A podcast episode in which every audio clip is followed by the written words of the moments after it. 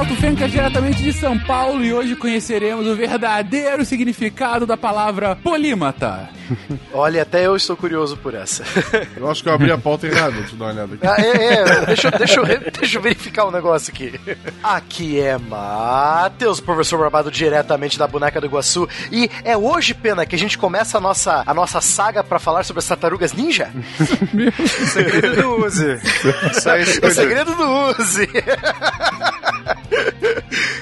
Ah, então quer dizer que não era peste negra, era uma gosma verde que tava assolando a Europa, é isso? Exatamente, cara. E o Mestre Splinter era o vilão, né? Isso, o Mestre Splinter é o vilão.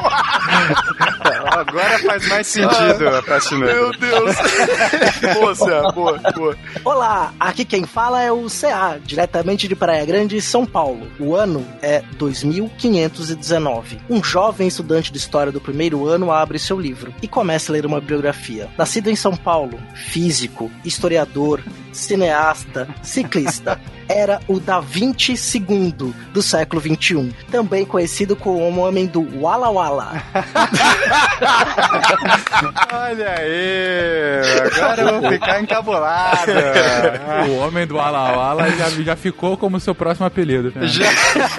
Pena, o homem do Walla Walla. Muito bom, obrigado, Céa. Agradeço aí. Claro que, né, se eu conseguir. Mas aliás, agora é minha vez de abrir, então eu vou abrir. Olha só, Walla Walla! Aqui é o Pena de São Paulo. E em pleno século XXI acabei de construir uma catapulta. Chupa da 20. Meu Deus. Pior que é verdade, ele já nos enviou fotos e vídeos que ela funciona, cara. Ai, Deus do céu, é só o pena mesmo. É o, é o Da Vinci do século XXI. É, mas eu, eu teria que estar fazendo isso com tecnologias mais recentes pra, né, compensar. E vamos ver. Quem sabe? Não, mas aí é a Terceira Guerra Mundial, né, Pedro? É É verdade, vamos, vamos devagar, vamos- só imitando por enquanto. Salve, salve, gente, amiga da ciência, direto da Big Apple, 3am. Aqui é o Mecenas, William Spengler, e eu sempre jogava com o Donatello. Excelente. Diga as pastas, Catarina, que é Marcelo Guaxinim e o Leonardo só da 20 pilotinho Netflix. Meu Deus. Você está ouvindo o SciCast, porque a ciência tem que ser divertida.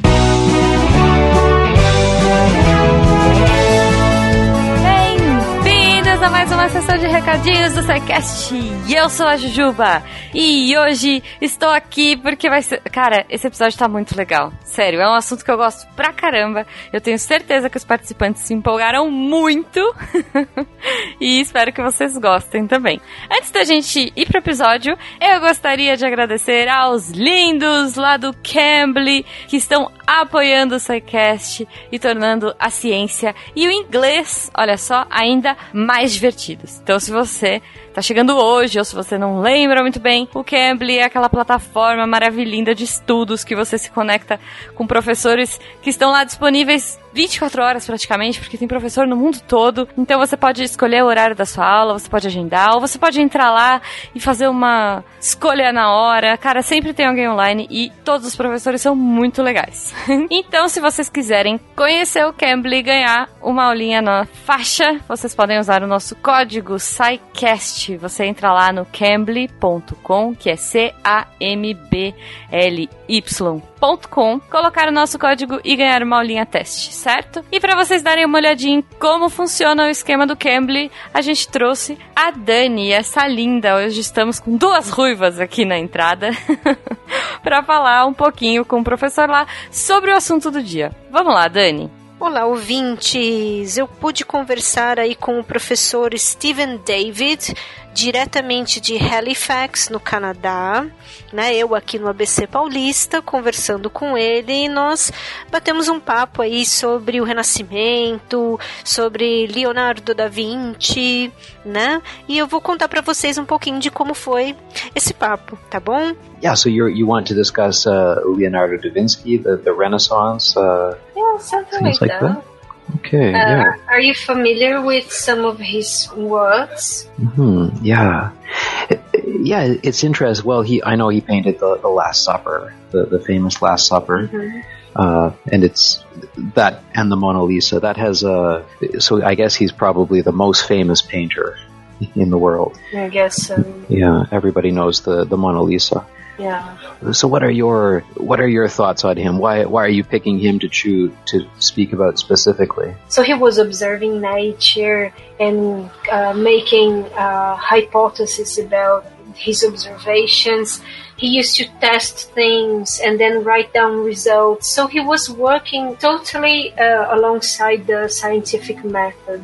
hmm And, and this is grand. And he was living in the Renaissance uh, right after, uh, if I'm not mistaken with the dates, right after the the plague or something. You know, so Yeah.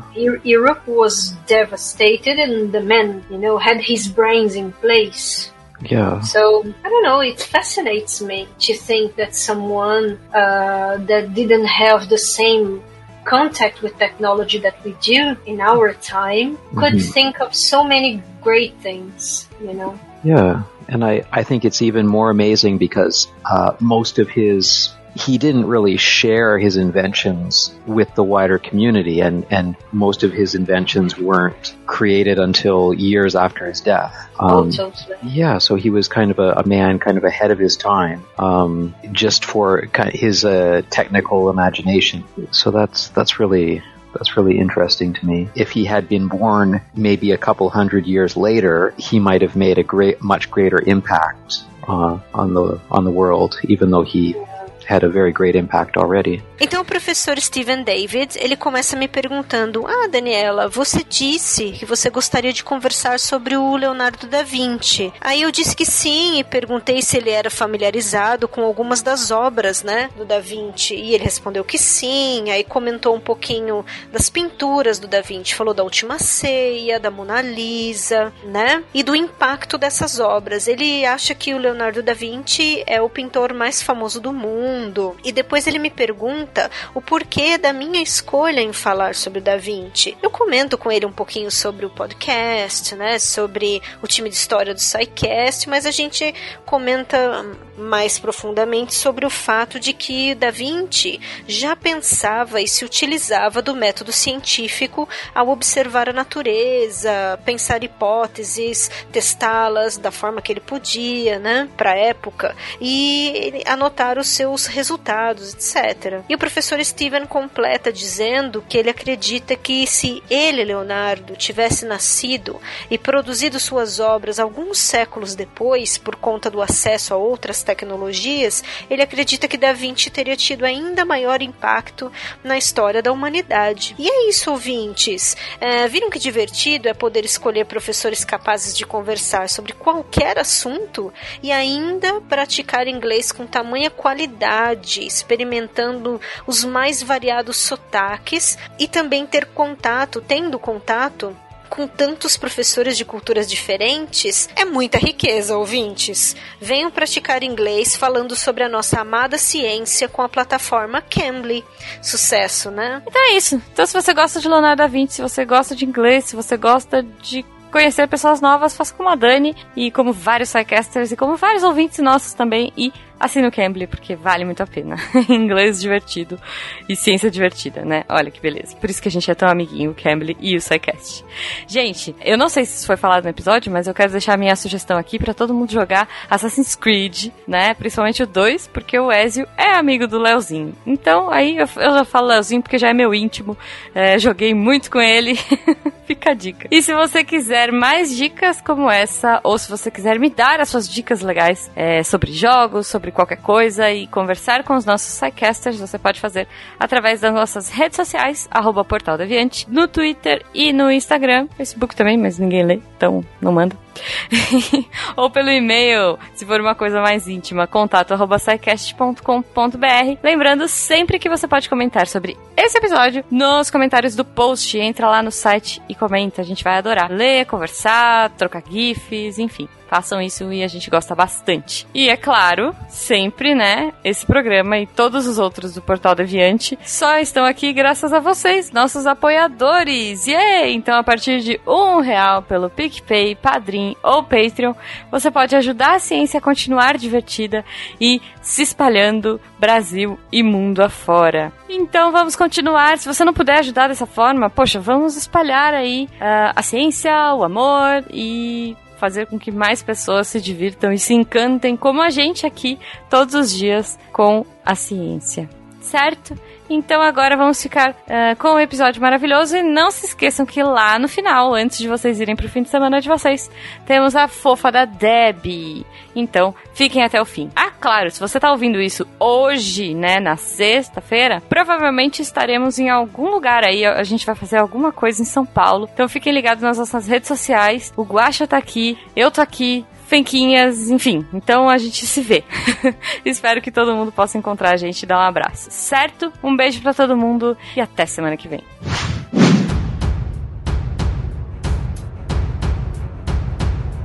Queridões, voltamos a fazer uma biografia. Uma biografia, em geral, a gente faz biografias de cientistas, de cientistas que tiveram uma, uma grande contribuição, que tiveram, que apresentaram um progresso realmente significativo pra gente, que fizeram de fato o mundo da forma como ele é hoje, apresentando soluções para problemas que outrora eram insolúveis. A gente já falou de muita gente muito boa, das mais diversas áreas do conhecimento, mas eu acho que é a primeira vez que a gente vai falar realmente de um polímata. O que é um polímata? Um polímata é um ser humano cujo conhecimento ele não está restrito somente numa área em específica. Não é um cara que se hiper especializa naquele assunto e que é o bambambam. Bam, bam. Não. É um cara que tem um rol tão grande, tão amplo de conhecimento que ele consegue fazer de tudo um pouco. Mas não é fazer de tudo um pouco do tipo aqueles caras que ficam tocando gaita, batendo, é, batendo pratos e tocando guitarra ao mesmo tempo. É, não, não é isso, fazendo tudo ao mesmo tempo e tudo mal. Não. São pessoas que realmente se destacam nas mais diferentes áreas do conhecimento e da proficiência humana e que realmente gravam seu nome na história por conta das suas contribuições nessas áreas tão diversas. E estamos falando aqui, muito possivelmente, do mais celebrado, reconhecido polímata que a gente já teve na história, que é Leonardo da Vinci. Gente, por quê? Por que Leonardo da Vinci é tão significativo pra gente? Porque ele é um cara que transcende os séculos 15 e 16 e chega aqui ainda como uma figura do mais alto reconhecimento, renome e, e notoriedade no mundo inteiro. Que homem.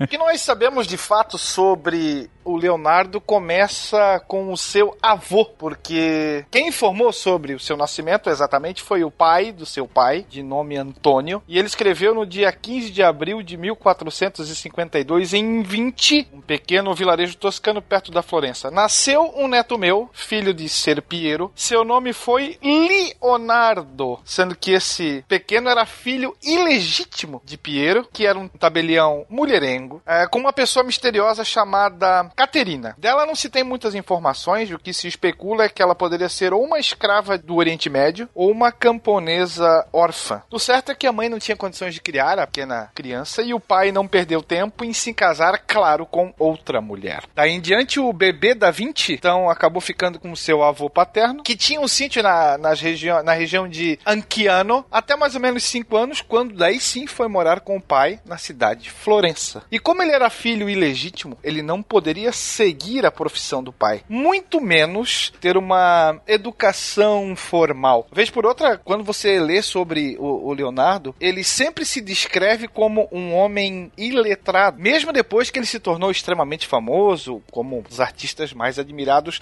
do seu tempo e até hoje, né? E assim, se a gente parar para pensar, o fato dele ter sido um filho ilegítimo foi no fim uma grande sorte, porque caso ele tivesse sido o, o primeiro dos filhos do, do Piero, nós não teríamos o artista e o, o homem bombril que ele foi, mas sim mais um tabelião florentino que talvez tivesse uma passagem apagada pela história. Você tá dizendo é que ele venceu a burocracia. Ou evitou a burocracia, né? É, pois é. Mas o pai era 19, não? Ai, meu Deus do céu. Não, mas o, o, Leonardo teve que vencer muita coisa, visto que ele veio de uma família de, de poucas posses. Então, e ele foi autodidata. É, é, desde pequeno ele mostrou, se mostrou muito inteligente curioso. Acho que a curiosidade é o ponto mais forte do Leonardo. Ele era muito curioso com tudo. Ele se apaixonava com a natureza. Então, a gente está falando aqui já de um ambiente é, renascentista. A gente está nessa, nessa Florença, nessa, nessa Itália desse período. A gente está num ambiente renascentista. E os homens não se aproximar dessa do, do culto ao próprio valor do homem, ao próprio, ao próprio indivíduo, né? Assim, trazer o valor é, para o ser humano, tirar o, aquele centrismo da igreja, que perdurou durante toda a, Idade Média, e começar a ter esse centrismo da figura do homem e da natureza. Então, é muito interessante como ele se debruçava sobre a natureza e tentava reproduzir, entender, ele observava. Ele era o cara que ficava observando e, e assim, né? Claro que a gente não pode falar de ciência como a gente entende hoje.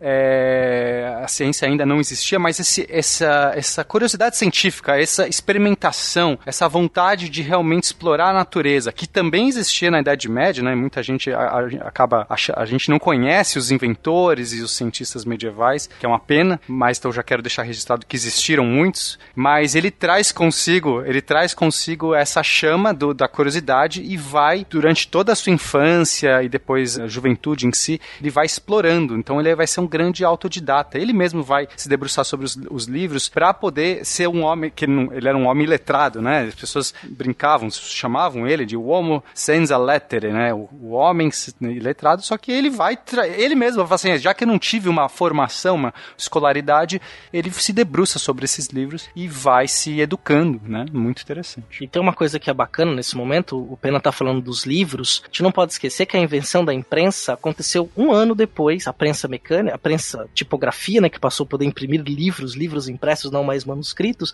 apenas um ano depois do nascimento do Da Vinci, que nasceu em 1453, o Gutenberg inventa a tipografia, a prensa em 1454. E tem uma característica desse período que é interessante, que quando surge o livro impresso, começou a ter crítica, que os que eram letrados, mais elitizados, achavam que aquilo era uma deterioração do, da arte da escrita. E os primeiros livros vão ter características medievas, né, com muitas iluminuras, o tipo de, de fonte que se usa, né, eu ia falar o tipo de tipo, aí vai ficar repetitivo, o tipo de fonte que se usa remete muito é, a uma perspectiva medieval. Se você tiver curiosidade de buscar livros lá de 1500, na Biblioteca Mundial Digital, por exemplo, você vai ver que a maneira que se escreve parece muito uma letra cursiva, né? Porque para ter essa proximidade é, do leitor com a obra. E aí também mandava-se naquele momento você ter uma personalização do livro. Então o livro vinha desenhado, cheio de iluminuras, para lembrar muito essa arte medieval. O homem do Renascimento, o Renascimento a gente acha que é uma ruptura com o medievo, mas é faz parte de um processo de transformação que a Europa vinha passando nos séculos XV, XVI, na qual Leonardo da Vinci tá no meio, né? Tá, faz parte desse processo. É, é, eu acho que, que essa sua ponte que você faz muito bem do, dos livros serem impressos ainda com letra cursiva, a gente pode fazer inclusive, uma analogia para um processo que, ok, nem todos que estão ouvindo passaram, mas alguns sim, que é só você olhar para esse teclado que está na sua frente. O nosso teclado de computador é uma derivação direta do teclado da máquina de escrever, mas não há qualquer motivo para o nosso teclado ter a mesma posição das teclas da máquina de escrever que não as pessoas já que sabiam datilografar já ter isso na cabeça, já ter as letras colocadas na cabeça. É um layout já conhecido, né? É, é exatamente. E fazia sentido para ser assim na máquina de escrever, principalmente porque os layouts de letras é, é, originalmente, né, nas primeiras máquinas, disse que era ABCD da, da mesma forma, é, e alguns tipos de layout, por conta da constância que você teclava as mesmas teclas em inglês, as, as pás, né, que, que de fato imprimiam na tela quando você teclava na máquina, elas ficavam presas. Então eles tiveram que mudar para colocar numa configuração que você teria menos probabilidade de uma pá ficar presa com a outra, né? Só que hoje em dia não tem isso no computador, mas a gente vê justamente da tradição, porque sempre foi assim antes, vamos continuar sendo assim agora. Exatamente, né? E até dá pra fazer uma outra analogia, aí bem rapidamente pra gente não desviar muito, com as primeiras recepções do livro digital, né? A gente lembrar, não muito tempo atrás, existe resistência ao livro digital ainda entre os aficionados por livros, né? Claro que tem o prazer do papel, do cheiro do papel, mas tem um negócio chamado espaço físico, né? Que os livros, o livro digital consegue suprir muito bem. E aí é uma transição da forma de ler, né? Audiobook, só isso que eu faço. Vocês que ouvem podcast, experimentem, é muito bom. Os que se encantam com a prática sem a ciência são como os timoneiros que entram no navio sem timão nem bússola, nunca tendo certeza do seu destino. Uma outra coisa interessante pra falar da, da criação da imprensa do Gutenberg é que a mesma imprensa que ajudou a alavancar a reforma protestante também, né? Que nós já falamos aqui no SciCast, nós temos um programa só sobre a reforma protestante. E é a mesma imprensa que vai ajudar a criar os primeiros, as primeiras bíblias traduzidas, né? Que vai alavancar todo um movimento social e religioso, né? Sem dúvida. Ou seja, o que a gente está contextualizando aqui é que Leonardo nasce num momento que deriva muito dessa, dessa construção ainda do medievo, mas ao mesmo tempo é um momento de muita mudança, né? Que, em que é, padrões pré-estabelecidos estavam começando a ser questionados, seja por conta de uma evolução tecnológica, como a prensa, seja por conta do progresso e da- das mudanças de tradições, de cultura, enfim. E uma das maiores tradições ao qual o Renascimento está associado é justamente essa explosão das artes, né? O Will, na abertura dele, fez menção aos mecenas, né? Que são aqueles que justamente vão, vão ser os patronos das artes na Itália e em outros lugares da Europa naquele momento. Ainda, você não tinha nem Itália, né? Eram ainda as cidades-estados, os reinos, né? é, do que hoje é a Itália e de outros lugares da Europa. Mas é um momento em que você tem uma, uma produção artística extremamente significativa e dentre outras questões que mais se aproximam do SciCast, mais próximos às ciências, Da Vinci também foi um artista de grande renome, né? Interessante, deixa eu ressaltar um ponto que o Spinelli até comentou. O fato do Da Vinci não ter tido uma educação formal, de certa forma, fez com que ele não ficasse algemado, preso, travado naquelas categorias mentais da sua época. Então ele pôde experimentar, ele pôde ousar sem ficar marcado por um preconceito ou sem aquele cabresto intelectual que era imposto. Então você pode atirar, traduzindo em miúdos, para todos os lados, inclusive na arte. É, essa, essa divisão por disciplinas, ela já era entendida, já era colocada já nas universidades que, que, que surgem na Idade Média. Então a gente tinha o trivium, o quadrivium, separação entre as letras, né, as, a educação é, é, das palavras, da, da literatura, da astronomia, da matemática, isso tudo já, já fazia parte, já estava consolidado. E nesse momento que você tem o Leonardo, e as artes, né, isso também inclui as artes, e nesse momento que você tem esse homem que, tá, que é autodidata, curioso, e não faz essa separação, ele vai, ele vai integrando uma coisa na outra e, e se permite, né? Porque muitas vezes as pessoas, até hoje, assim, nunca foi tão, tão algemado quanto a gente vê hoje. As pessoas adoram falar essa coisa de exatas, biológicas. Ah, quem você é? Ah, não, eu não sou uma pessoa de exatas. Não,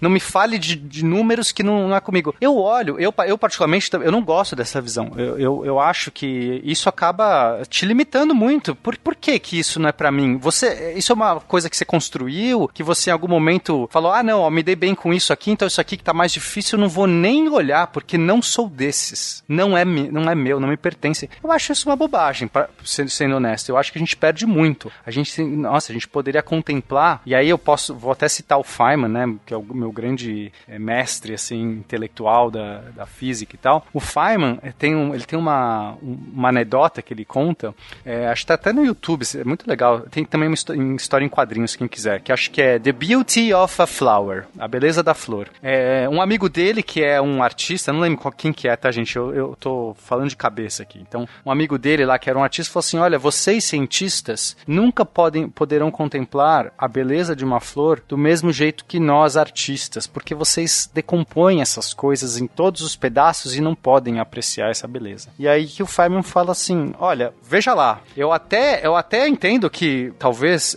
é, um artista tenha um senso estético, tem alguma, né, tem, tem uma sensibilidade, eu até entendo que, que, pode, que pode ir além do que do- da minha, né? E isso o Feynman que era artista também, né? Que A gente no, no cast do Feynman falou que o Feynman também era um desses homens vitruvianos aí que é, é, O homem da frigideira.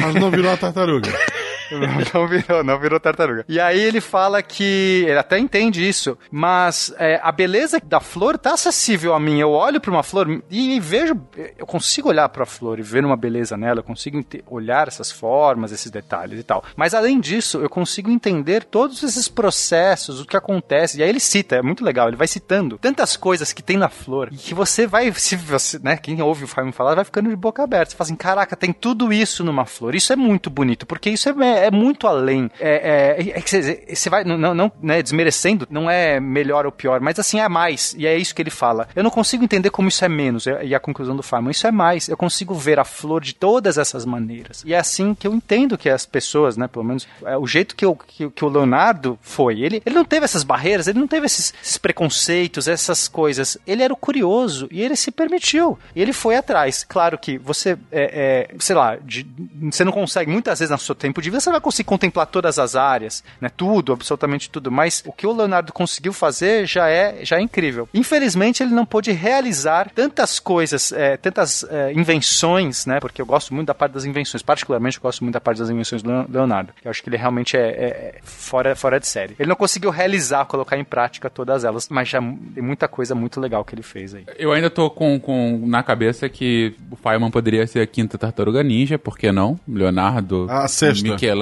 Cê- ah, é, tem uma moça agora. Tem a menina. Com, tem a menina A aqui, mas, é, exatamente, que tem peito, né? Que é uma Hum. coisa que realmente biologicamente faz muito sentido com uma tartaruga. é, é sempre bom lembrar esse fato. Tartarugas atualmente me remetem a The Boys. The Boys, é verdade. Boa série. Mas enfim, Eu não assisti ainda. a gente tá saindo um pouquinho da pauta. É, Talvez.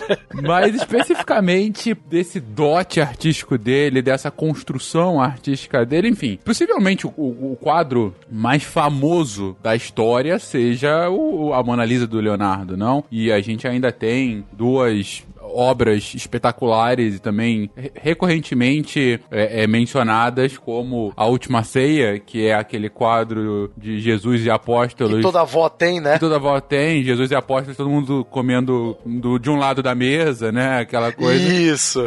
Isso. E esse quadro teve um problema, né? Porque o pessoal até reclamou, falando que não era 40 apóstolos, só 12, não tinha cabra, papagaio, periquito, que ele tava colocando coisa demais no quadro.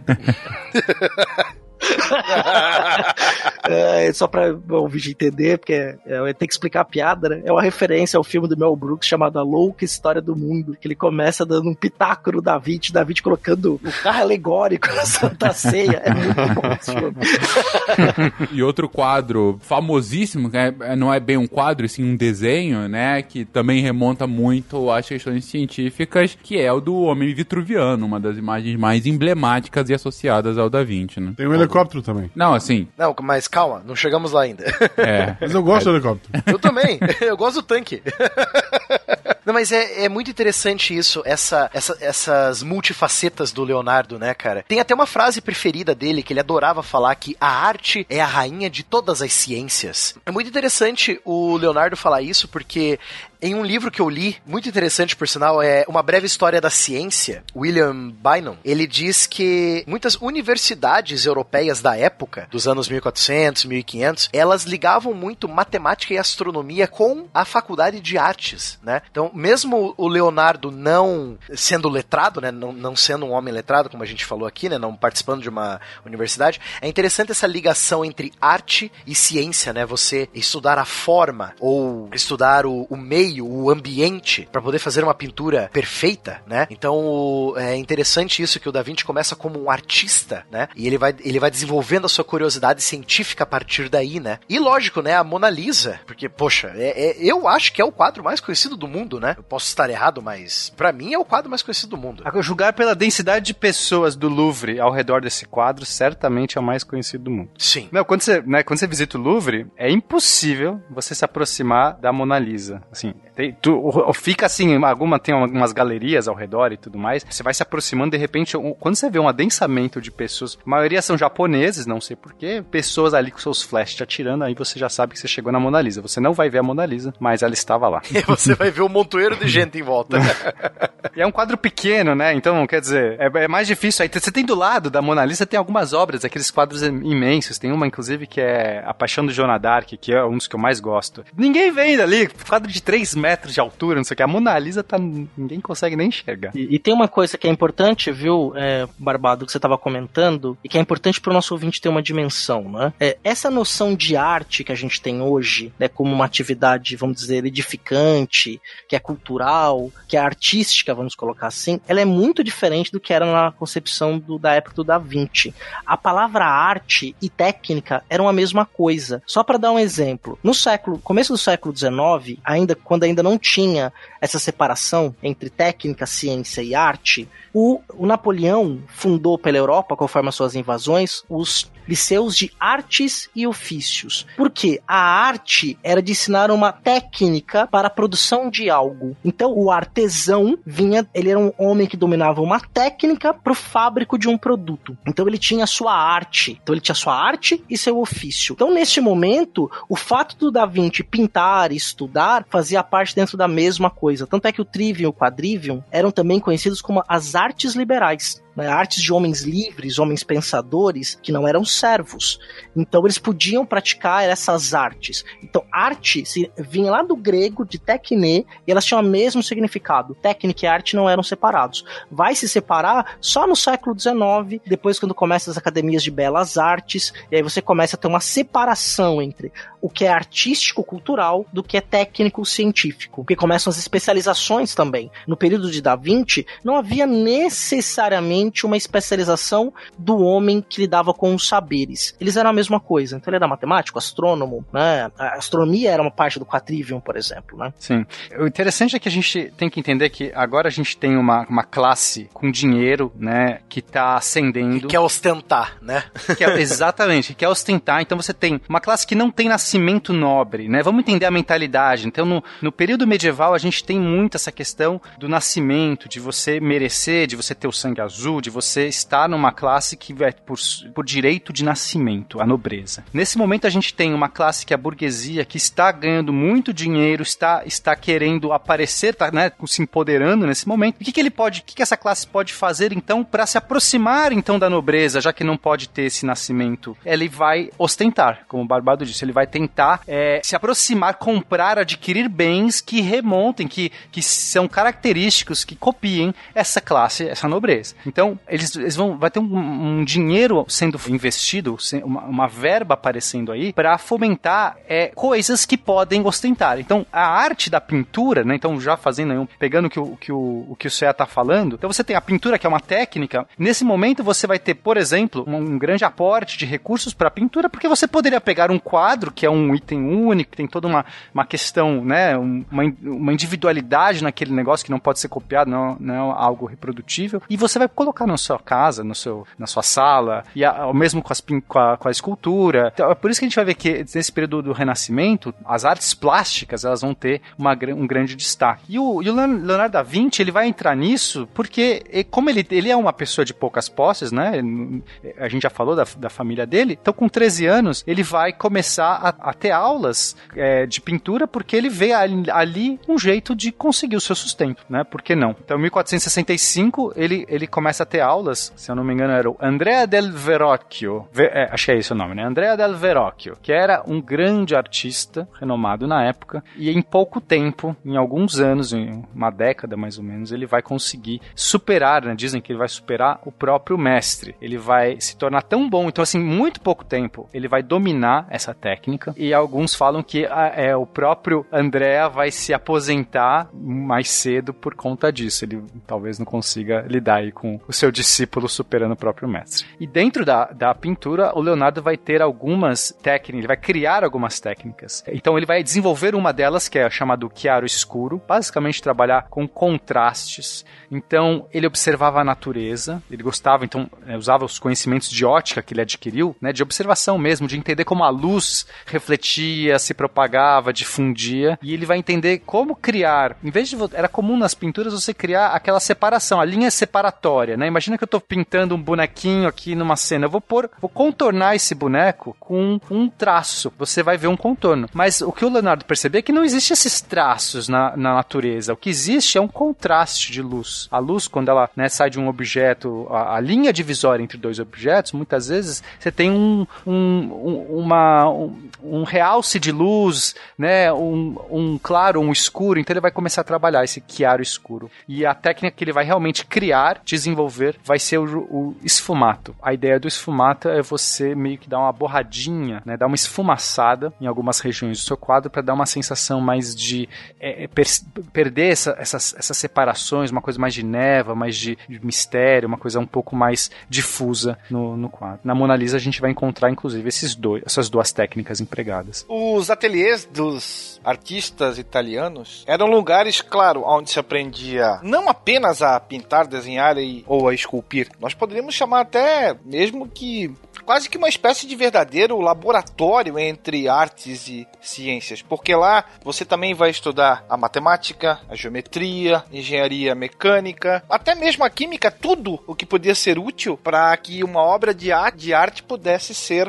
criada. Então, esse período foi decisivo para a formação do Leonardo. Verrocchio era proprietário, talvez, do mais renomado estúdio de artes da cidade de Florença, sendo que não apenas Leonardo passou por lá, mas nós vamos ter outros caras famosos que foram discípulos do Verrocchio, como o Botticelli e o Perugino, por exemplo. Então, era um cara que já tinha fama, que era renomado, reconhecido no seu meio e que acaba enxergando no Leonardo o bastão a ser passado, né? Ele, até o Spinelli comentou, é, muitos dizem que ele aposenta os pincéis e entrega o bastão para que o Leonardo pudesse ir além daquilo que ele já havia conseguido.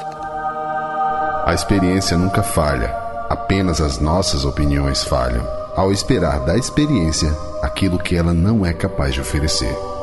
Bom, então comentamos aí um cara que realmente transcende qualquer tipo de barreiras que já estavam começando a ficar pré-estabelecidas de separação de conhecimento. Inclusive, como disse o CA lá atrás, de uma separação entre o que é de fato um conhecimento mais, mais técnico, o que é arte, como se fosse um grande contínuo, e ele acaba transitando nesse contínuo de várias formas. Não só isso, vai adquirindo um conhecimento com esses ateliês que vão pipocando num momento histórico muito, muito ímpar, né? Uh, na história do mundo, em que esse tipo de, de produção artística está sendo cada vez mais financiado por, por grandes, por novos capitalistas, né? É, justamente por conta dessas mudanças do, dos novos burgueses, e vai aplicando o seu conhecimento científico e observações da natureza com técnicas uh, inovadoras para fazer obras de grande renome. Essa é já uma algumas das primeiras facetas do personagem da nossa do nosso cast de hoje. Mas gente, a pergunta que fica e que não quer calar é, afinal, quem foi a Mona Lisa? Por que ela fica tão famosa? Sim, ela é retratada a partir de técnicas uh, como o Pena já trouxe aí de, do esfumato, do chiaroscuro. É, ela tem uma uma grande é, perfeição nos detalhes dessa dessa, dessa biografia pintada dela, né? Desse grande retrato. Mas, mas por que ela fica tão famosa? E quem era essa pessoa, afinal? Então, Mona é, é, uma, é uma abreviatura de Madonna, que significa senhora. Então, Mona não é nome, seria a senhora Lisa, né? Mona Lisa é a senhora Lisa.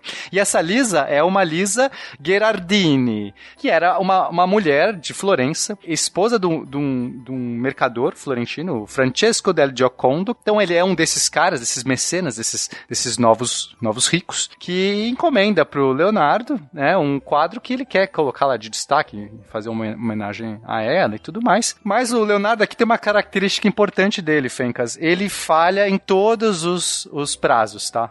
O Leonardo não respeita a prazo. Ele demorou três anos para fazer o quadro. O cara já nem queria mais o quadro, né? Assim, e, e, ainda assim ele, ele terminou o quadro e achou que estava inacabado, né? O Leonardo ele tinha assim um perfeccionismo, uma coisa muito alta, né, assim, de, de chegar num, num, esplendor. Ele realmente, é, ele usava algumas técnicas. Então, por exemplo, o que a gente vai ver na Mona Lisa, né? É, além das técnicas que você já falou, ele vai utilizar a razão áurea, que é um conceito que vai ser recuperado na Renascença, não é renascentista. As pessoas às vezes acham que nasceu ali, não. Isso já vem lá dos gregos antigos. Do, é, a gente tem, durante toda a Idade Média, esse conceito da razão de ouro, mas a gente vai ver muito nas pinturas renascentistas, eles tentando aplicar. Então, basicamente, aqui que a razão de ouro seria uma uma, razão que eles que aparece muito na natureza, né? Copiosamente você ver na natureza a relação entre os, o braço e o antebraço, né, da de uma pessoa, o caule para pro galho da, da, da planta, no, na espiral do, do caramujo. Quer dizer, a gente vai ver que existe uma, uma razão, e essa é uma razão, basicamente, é o seguinte: em vez de. Quando você tem uma reta, né, você pega uma linha reta, você vai dividir essa linha em duas partes, numa maior e numa menor. Essa linha você vai dividir numa razão tal que o todo pro tamanho maior é a mesma razão do tamanho maior pro tamanho menor. Sacou a ideia, Fencas? É, vamos lá, vamos repetir de novo que não, não, deu, não ficou claro. Você vai pegar uma linha reta. É, imagine uma, uma linha de um certo comprimento na sua frente, sei lá, tanto faz Sim. quanto. Imaginou Uhum. ali, uma, uma linha. Agora eu tenho que dividir essa linha em dois blocos. Num bloco Beleza. grande e num bloco pequeno, tá? Eu tenho que escolher o ponto onde eu vou separar essa, essa, essa linha. Você vai separar ela de tal jeito que o todo, a linha inteira, dividido pelo tamanho maior, seja a mesma razão do tamanho maior dividido pelo tamanho menor. Ah, tá. Entendi, entendi. A linha inteira dividida pelo tamanho maior é igual ao tamanho maior pelo tamanho menor. Isso. Só tem um jeito, né? Quando você pegar uma linha, tem um jeito que você vai conseguir fazer isso. E quando você fizer, é, a razão que sai daí é 1.6, nem sei os outros dígitos, tá, gente? Vou ficar devendo. 1.61, acho. Vou ficar devendo aí pra vocês. Mas enfim, é um número irracional, tipo pi, tipo número de Euler, né? É, é um número irracional. E eles perceberam que essa razão, né? Isso desde lá dos gregos antigos, perceberam que essa razão aparecia muito na natureza. Então, assim, não é. E aí chamaram de número divino, número de ouro. Aí, né, isso aí é bobagem, não tem nada de ouro aí. Você ia ficar devendo pro ouvinte, Pena, mas vai ter um link, um vídeo da Disney, do Pato Donald, chamado Donald no País da Matemática. É um vídeo de 28 minutos Matemática. só, é, matemática, só sobre a proporção áurea. É maravilhoso É muito bom esse essa animação. Já vai estar lá no, no, no post, pessoal. Esse desenho é muito bom. Não, e o mais legal é que o Fibonacci, Fibonacci era um matemático, né, medieval, ele descobriu uma série de números. E, assim, o Fibonacci ele estudou muito a razão áurea, mas ele fez uma série de números que não tinha nada a ver com a razão áurea, porque, sei lá, não sei exatamente o histórico por quê, e ele não se tocou que era a mesma coisa. Então, a, a famosa série de Fibonacci, que é 1, 1, 2, 3, 5, 8, basicamente você, o próximo número é a soma dos dois anteriores, né? Então você tem 1, não tem mais nada, 1, 0, 0, né? 1, aí depois o próximo, os dois anteriores é o 0 e 1, então é 1, então 1, 1, do próximo é 2, porque é 1 mais 1, 2, depois o próximo é 3, porque é 1 mais 2, 3, 5, que é 2 mais 3, 5, 8, que é... Enfim, essa é a série dele, né? E se você pegar o, o próximo dígito dividido pelo anterior, você vai se aproximando cada vez mais do número de ouro. Então, sei lá, você pega 1 dividido por 1, dá 1. Nossa, 1, ok, não se parece com 1.61, mas ok, é a sua primeira tentativa. Depois 2 dividido por 1, 2. 2 está mais perto de 1.61 do que 1, certo, Fencas? 1.61 é mais perto de 2 Claro. do que 1. Depois você vai ter 3 dividido por 2, dá 1.5. 1.5 tá mais perto ainda do que, né, do que o anterior. Se você fizer isso no infinitésimo termo, dividido pelo anti-infinitésimo termo, você chega na razão áurea. Então, assim, o limite dessa série é a razão. Então, mais uma curiosidade aí que, que o, próprio Fibonacci não, não descobriu. Mas o que importa é que o Leonardo utiliza, né? Ele, ele vai ler sobre isso e ele vai utilizar. Então, é, eu sou um pouco, eu sou um pouco cético, vou ser honesto com vocês, eu sou um pouco cético sobre esse uso de razão áurea, porque, sim, o cara fala assim, sabe, é, parece, muitas vezes parece que os caras, os caras forçam a barra. Olha aqui a razão áurea e pega qualquer coisa no desenho e mostra que encaixa. Sinceramente, eu sou um pouco cético, porque é- é- se o cara desenha um trilhão de quadrados e retângulos, ele mostra o que ele quiser ali. Mas Leonardo, Leonardo da Vinci e todos esses outros renascentistas, eles conheciam de fato a razão áurea e, e dá pra perceber que existe uma intencionalidade. Eu não sei exatamente onde aparece e como aparece, porque se você digitar razão áurea Mona Lisa, cada um vai desenhar onde quiser e tudo mais. Mas eu sei que de fato existia essa busca, né, essa busca estética, essa, essa perfeição, que a gente vai ver essa mesma perfeição no homem vitruviano, que é o, o desenho que já foi mencionado aqui, que vai ser a ideia do homem vitruviano era representar o ser humano como a máquina mais perfeita, né? Esse era um, é, uma, uma citação que eles, que eles tinham lá do um arquiteto romano, o Marcos Vitruvio, que disse que a, o, ser, o corpo humano era a máquina mais perfeita. Então muitos, né, como a gente está falando do Renascimento, né, a busca do, da antiguidade, desses textos clássicos, românicos e tudo mais, então eles vão voltar a essa ideia de que, olha, o ser humano como a máquina mais perfeita, isso tem tudo a ver com o conceito do Renascimento, de voltar a ter esse centrismo no, no ser humano. E aí o Leonardo da Vinci vai criar uma, uma figura de um ser humano com os braços dispostos abertos, né, assim, com, em duas posições de braços e pernas, formando um círculo. Todo mundo acho que já deve ter visto essa imagem. E mostrando a razão, né? Basicamente colocando o ser humano quase como um, uma blueprint, plano esquemático do ser humano, assim, né? Porque ele vai.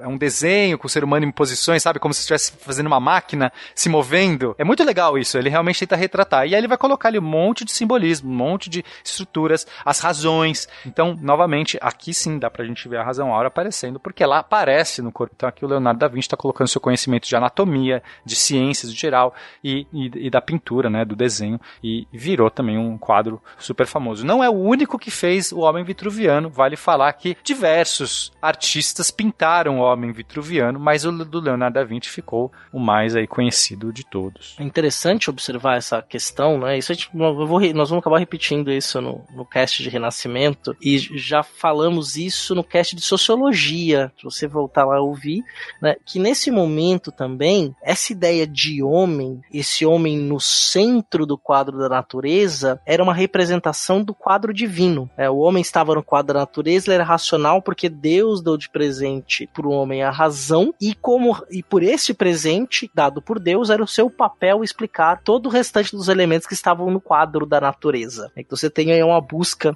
de explicar. Então esse homem era um homem muito associado a Deus. Ele estava no centro do quadro, era não deixa necessariamente ser, não é um teocentrismo, mas esse homem e esse Deus ainda estão muito vivos. Não morreram dentro da filosofia para gente fazer uma brincadeira com Nietzsche. Eles estavam ainda no centro do saber. Né? O saber vem de Deus e esse saber passa pelo homem porque ele é racional. Por isso que ele consegue entender o mundo à volta dele. Então tem muito também, é uma leitura aí que eu faço do homem vitruviano como uma representação também deste homem no centro do quadro da natureza, deste cosmo-universo de Deus. É, não, não existem ateus nessa época, assim, é, isso seria não, certamente... A concepção nem, existi, nem existia. Ex exatamente, é só uma mudança de perspectiva, que acho que é muito relevante sim, nesse momento, sim, uma sim, mudança de perspectiva. Mas, ô Fencas, falando da Mona Lisa, que fim levou a Mona Lisa? Porque no final, o cara que tinha encomendado, o tal do Francesco, nem queria mais o quadro três anos depois, falou, não vou pagar, fica com esse negócio aí, minha esposa já, já comprou outra coisa aqui, pra, pra, já dei outra coisa pra ela. E aí o Leonardo, eh, a gente não sabe exatamente o paradeiro desse quadro, mas ele vai parar primeiro num dos banheiros do, do rei da França, o Francisco I. Depois disso, quem vai? Aí a gente vai, aí ele vai entrar para a história no momento que o Napoleão Bonaparte acaba se impre,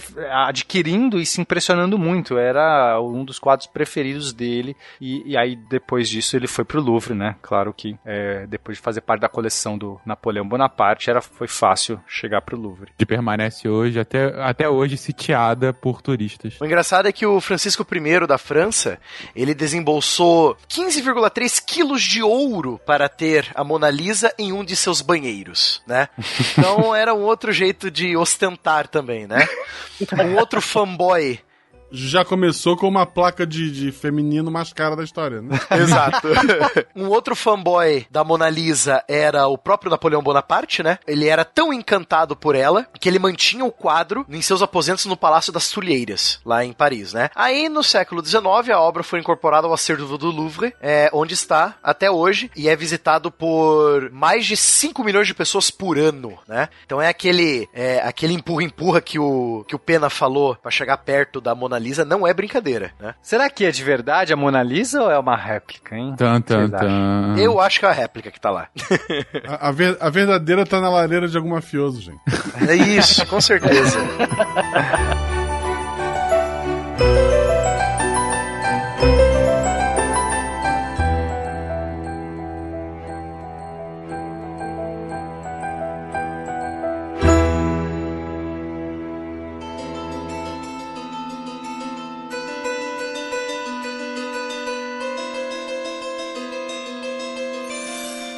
O que eu quero saber mesmo de vocês, desses três quadros principais, é o Da Vinci de fato escondeu a localização da Mona Lisa na última ceia? Da Mona Lisa não, perdão. Do herdeiro de Jesus Cristo? Do herdeiro de...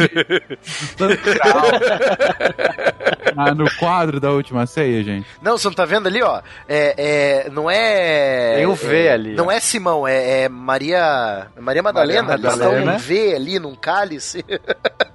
Você não tá vendo ali não, cara? É, claramente, tá tudo explicado. Pra quem não entendeu, ouvinte, esse é... Bom, é um pequeno spoiler de um livro que já faz mais de 10 anos, que é o primeiro... O segundo livro do Dan Brown, né? O Código da Vinci. Canônico sobre Canônico. a vida. Canônico, com certeza. A principal fonte desse cast foi esse livro, inclusive. É, Você acha que a gente tava falando sobre a proporção de ouro por quê? É, é pra entrar agora. E a proporção de ouro explica o Isso. Santo Graal, né? Agora, ouvinte, desvenda esse mistério que você encontra o tesouro no final do túnel, tá? É, exatamente. Então, né, nós temos aí esse segundo quadro mais famoso, que é a Última Ceia, né? Se não me falha a memória, ele foi pintado em um mosteiro, né, o original. Ele tava pintado na parede de um mosteiro, se eu não me engano, né? Na parede do refeitório do Da re- do mosteiro. refeitório do mosteiro, exatamente. Um lugar ideal, só que não. Uhum. Mas tem um problema. Esse mosteiro, é, digamos que foi uma peça central em um conflito mundial, né, de proporções mundiais, que foi a Segunda Guerra Mundial. Esse mosteiro foi bombardeado durante as lutas entre os aliados e os alemães e os fascistas na Itália, em 1943 e 1944. E o mosteiro inteiro foi bombardeado e uma das poucas paredes que sobrou foi essa parede que estava pintada a última ceia, né? Então, quando os aliados subiram o morro e tomaram o mosteiro das tropas alemães, eles viram lá a última ceia do Da Vinci, quase intacto, né? Depois de tanto bombardeio nesse monastério, né? Se eu não me engano, foi o Monte Cassino, né? Se, se não me falha a memória. Ou, ou foi um outro monte? E que coisa, eu tô realmente surpreso. É... Sim, sim. Não, diferente da Mona Lisa, que é pequenininho, esse quadro, esse painel, ele tem 9 metros de largura, 4,5 de altura. É um negócio gigantesco, né? Caraca. Pô, e esse ele demorou quanto tempo? Se o Mona Lisa foi três anos? Isso, né? Não sei quanto tempo. Três anos depois e ainda não tava 100%, hein? É, não. Ah, mas, com mas convenhamos que pro Léo, nada vai estar 100% pra ele, cara. Tanto que muitos falam que era a maldição da 20, né? Você é, não respeitar prazos e entregar obras inacabadas. Incompletas, é. E assim, pelo fato de você utilizar a parede de um mosteiro, a parede de um refeitório que ainda estava em uso no mosteiro, ele já vai sofrer logo na sequência os problemas, principalmente em relação à umidade. Então, pouco tempo depois, ele já começa literalmente a derreter. E aí, alguns iluminados, monges iluminados, resolveram abrir uma porta no meio do mural durante uma reforma. Puta. É. Restauradores que mais estragaram do que restauraram. Me lembrou aquela imagem do Cristo que aquela senhora. Aquela velhinha que tentou. É Verdade. Clássico. Acho que esse deveria ser o, o- o- a figura do post aqui, realmente, pra esse cast. Não, pra você ver, Fencas, imagina como era bom a pintura original, porque a que chegou pra gente é essa. É, verdade, cara. Não, mas é, é muito interessante esse da última ceia pelo seguinte também. Eu falo isso direto nas, é, pros meus alunos do sétimo ano quando eu falo de Renascença, né? É que muitos, muitas pinturas antes do Renascimento, quando essas pinturas tinham a ver com Jesus Cristo, a última ceia e os apóstolos, eles não colocavam Judas na pintura, né? Então era Jesus e 11 apóstolos. Acho que o Leonardo foi o primeiro, se não me engano, a pôr Judas na pintura, né? Você pode, é, você ouvinte que nunca parou pra ver a pintura da última ceia na casa da sua avó, se você for parar pra ver lá algum dia, você vê que tem um carinha conversando com outro carinha meio barbado, grisalho, e ele tá segurando uma uma sacolinha na mão, né, de couro, que esse cara é o Judas, e a sacolinha de couro lá estão as 20 peças de prata que ele recebeu por trair Jesus, né? Então é, é interessante isso também que, se eu não me engano, o Da Vinci foi o primeiro a retratar a última ceia colocando Judas ali junto, com os- né? Então Jesus e a trupe toda completa. Tirando as auréolas. E, e tirando as auréolas, exatamente. Que é isso que é interessante, né, Pena? É essa ideia que o Da Vinci queria passar também que Jesus Cristo era uma pessoa comum, né? Um homem comum, um homem de carne e osso que eh, jantava com seus seguidores, né? Exata, exatamente, Barbado. Perfeito. Vai ter uma grande reforma que vai atravessar mais de 20 anos para tentar recuperar é, da forma mais original possível o painel, que vai durar de 76, 1976 até 1999. Olha só, o cara levou 3 anos para entregar e você, né, vai levar 20 anos para tentar buscar talvez o mais próximo do original possível, já tão maltratado ao longo de quase 500 anos. Cheirando a gordura dos padres, né? E mofo. E tiros de canhão, né? Não esqueça da, da Segunda Guerra Mundial também, que vai influenciar nisso. A Mona Lisa também vai passar por várias restaurações, tá? É comum, esse se- é, imagina que a gente não tem ah, ambientes climatizados na Renascença, né? Tá longe dessa situação ideal. Então é muito comum. Todas essas pinturas, obras, eh, eventualmente até esculturas precisam passar por, por retoques e esse trabalho todo de reconstituição. E nem todos são muito felizes, né? A gente não. Hoje em dia, hoje em dia a gente tem todo um padrão de qualidade, de procedimento. Assim, estamos passando um período muito feliz nesse ponto. Mas as pessoas ali, né? Era quem, quem tinha? Quem é o melhor cara aqui pra fazer esse retoque na Mona Lisa que tá desbotando aqui? Ah, é você, vai lá. Põe aqui, tiraram a sobrancelha da Mona Lisa, coitada, não tem mais sobrancelha. E aí coloca uma monocelha nela. Ou um bigode e um cavanhaque, né? Isso. Aí vira aquela arte pop da Mona Lisa, né? Que ela tá tirando selfie, tá colocando peruca, tá loira. Né, Hoje as técnicas até usam raio-x, né, tomografia, uma série de técnicas que conseguem até é, perceber as camadas de tinta utilizadas, né, para saber. Inclusive até na Mona Lisa, né, foi detectado que ela tinha uma redinha na cabeça na primeira versão. Aí o Da Vinci pintou por cima, refez, né, e as partes da restauração, isso tudo pode ser demarcado. Né? É, mu- muitos pintores faziam por camadas. E às vezes até reaproveitando telas. Às vezes você vai fazer a radiografia de uma tela, você vê que por baixo era outra, que o cara mudou de ideia. Vocês não entenderam nada, cara. Da Vinci era um visionário. Ele sabia que ia ter essas tecnologias no futuro e ele escondeu um monte de códigos dentro dos quadros dele. Vocês não entenderam? É pra nós aí. Pega, pega, o, pega a radiografia aí, Pena. Vamos ver se tem um mapa do tesouro atrás da Mona Lisa. Beleza. Se você pegar o livro O Código da Vinci, já vai te facilitar um pouco. Eu falei pegar, pegar a Mona Lisa e ver atrás por causa daquele filme, o. Como é que é o nome? Aquele filme com Nicolas Cage tentando ser o novo Indiana Jones. Lenda do Tesouro Perdido. A Lenda do Tesouro Perdido, esse mesmo. Que ele pega a, a Constituição, na a Declaração de Independência dos Estados Unidos e tem um mapa atrás para pro ouro templário. Ai, muito bom. O objetivo mais alto do artista consiste em exprimir na fisiologia e nos movimentos do corpo as paixões da alma.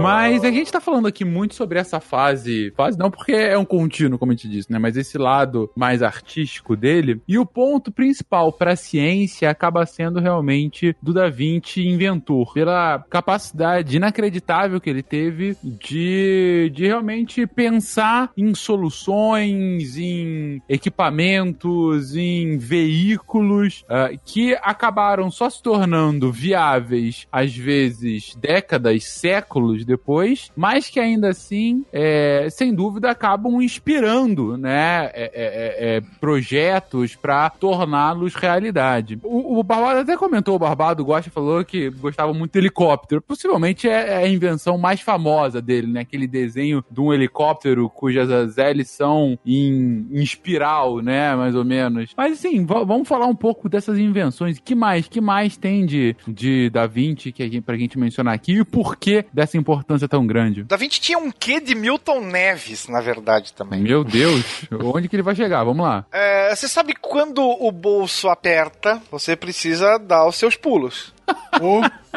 né?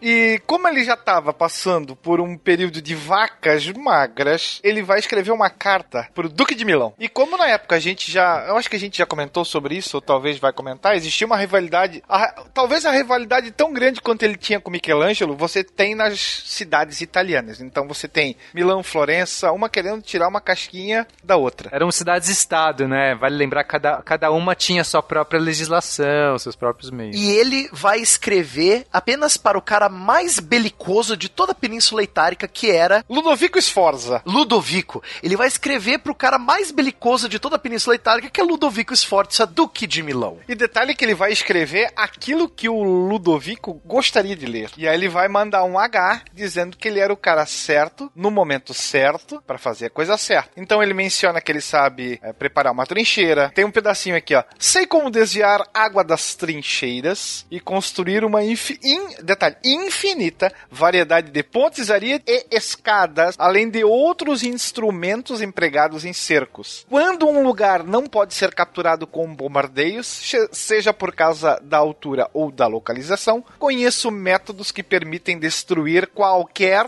fortaleza ou praça forte, mesmo que suas fundações sejam de rocha. E se a batalha acontecer no mar, sei como construir muitas máquinas de um tipo muito muito eficiente para o ataque e a defesa, bem como navios capazes de resistir aos canhões a pólvora. Caraca.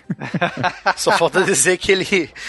O Leonardo da Vinci inventou a bomba atômica também daqui a pouco. Um robô gigante. É, Isso é uma propaganda muito bem sim, feita. sem dúvida. Não, com certeza. É o famoso Miguel. É, é, além de tudo, ele inventou o marketing. É, é, lógico que o Ludovico vai aceitar essa proposta, né? Porque o cara mais belicoso de toda a Itália não vai perder de ter essa, esse elemento surpresa que é ter Leonardo da Vinci inventando máquinas de guerra para você, né? Então, mas a, a- parte mais, mais triste dessa história é que as máquinas de guerra do Leonardo, até onde se sabe, elas não saíram do papel. A gente, né, tal- talvez alguma uma ou outra, mas, mas essa promessa toda, essas infinitas maneiras de destruir qualquer coisa, não rolou. Porque depois, quando ah, o próprio Ducado de Sforza vai cair em guerra e o Leonardo vai ficar aí sem o seu, seu apoio do seu, do seu host, do seu anfitrião, do seu mecenas, então no, no- no final das contas ele não vai conseguir salvá-lo, né, desses, des- desses infortúnios. E é por isso a minha provocação pro Leonardo que eu construí uma catapulta, uma trebuchet que atira e ele não fez isso aí. É, Isso é verdade. ele só desenhou. Mas ele, esse era fácil, ele sabia com laranjas. Teve uma série do History, eu não lembro o nome dela, mas acho que, se não me engano, era Da Vinci na Prática. Era uma série bem interessante, que eles tinham que construir as invenções do Da Vinci usando material e ferramentas que o Da Vinci teria na época. Eu achei muito interessante, cara. E eles botaram, tipo, eles construíram em tamanho natural o dito cujo do tanque do Da Vinci, né? Que, pros ouvintes que não sabem, Da Vinci desenhou um tanque de guerra, né? Ele era uma carroça, oito tripulantes, é, movido a rodas, né? E, lógico, esses tripulantes, alguns empurravam o dito cujo do veículo.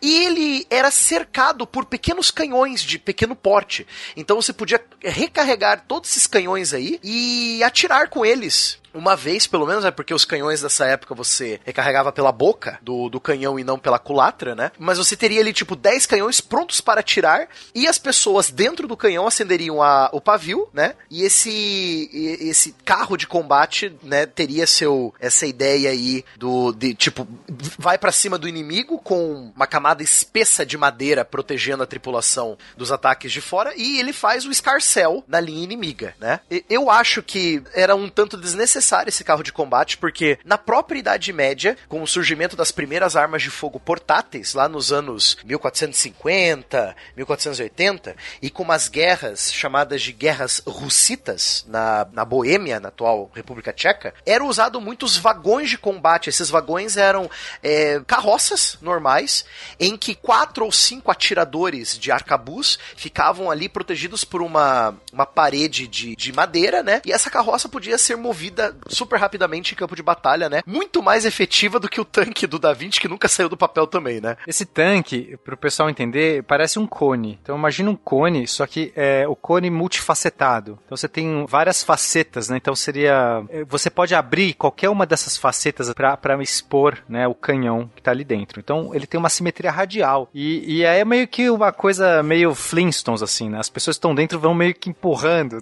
o carro. É, é meio bizarro. Você vê os pezinhos delas assim empurrando. É tanque meio bizarro o negócio. É um, é um cone, mas tem um chapéuzinho em cima. É estranho. Esse aí eu, eu vou te falar que eu acho que não, não, não vai pra frente, não. Eu gosto dele porque no Assassin's Creed eh, Brotherhood, você luta com um desses negócios aí, cara, é muito legal. muito jóia ver, o- ver o negocinho andando no jogo.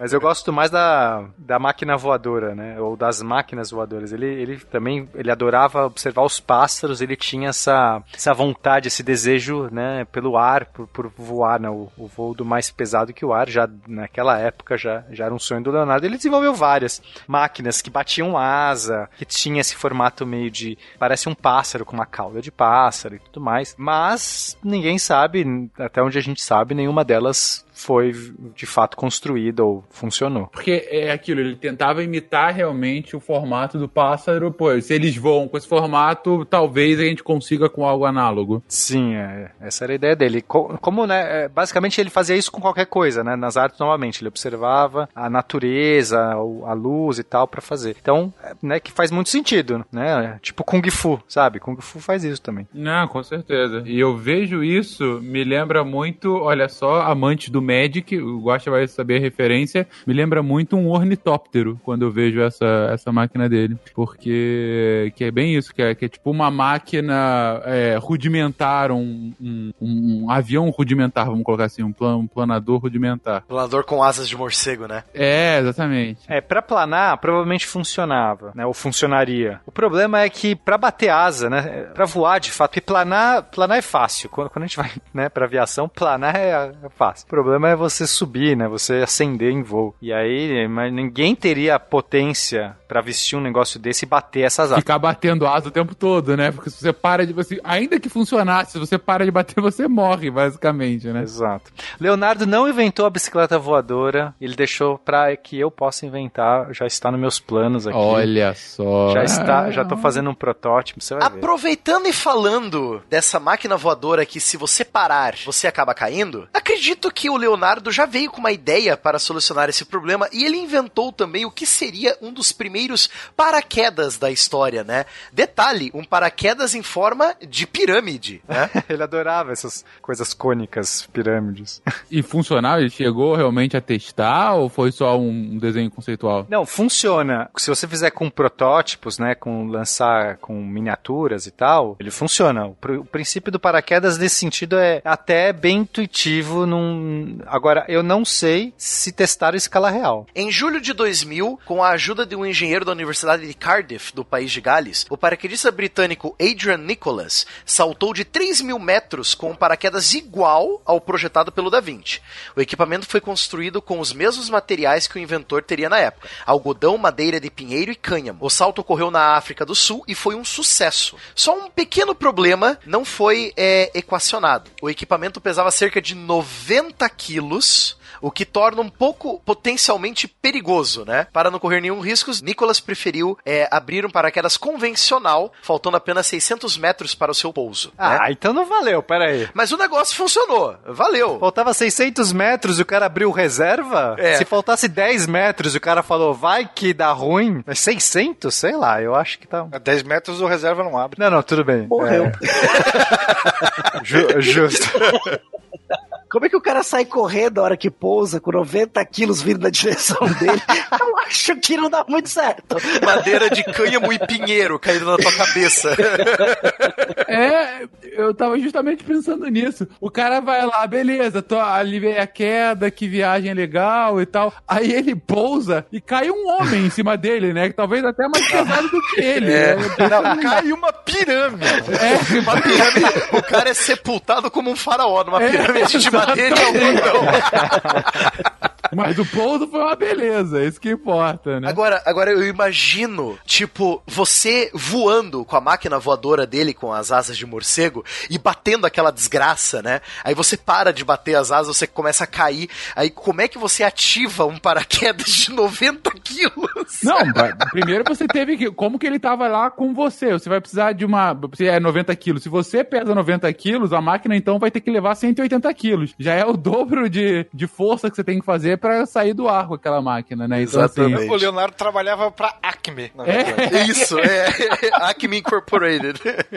E aí, a gente tá brincando aqui com relação à, à impraticidade das paradas, mas é claro, é, enfim, como a gente falou, eram, em sua ma- grande maioria, projetos, né, protótipos, e que realmente não tiveram a confirmação do seu uso. Mas, em momento algum, diminui-se a importância disso, porque quando você começa a pensar num- nas primeiras instâncias de máquinas como essa, elas vão passar por algum por um bom refinamento, vão receber novos materiais, até se tornar realmente alguma coisa prática. E outra, né, Fencas? Ele foi o primeiro a pensar nisso, né? Esse é o impacto. O impacto do Da Vinci não é que, tipo, ah, ele só projetava coisa que não funcionava, mas ele projetou, ele perdeu o tempo dele, ou melhor, né, ele aproveitou o tempo dele analisando a ciência e a natureza e tentando viabilizar algo que o homem nunca poderia fazer, por exemplo, voar. E se o homem algum dia pudesse voar, o que será que eu posso fazer para o homem voar?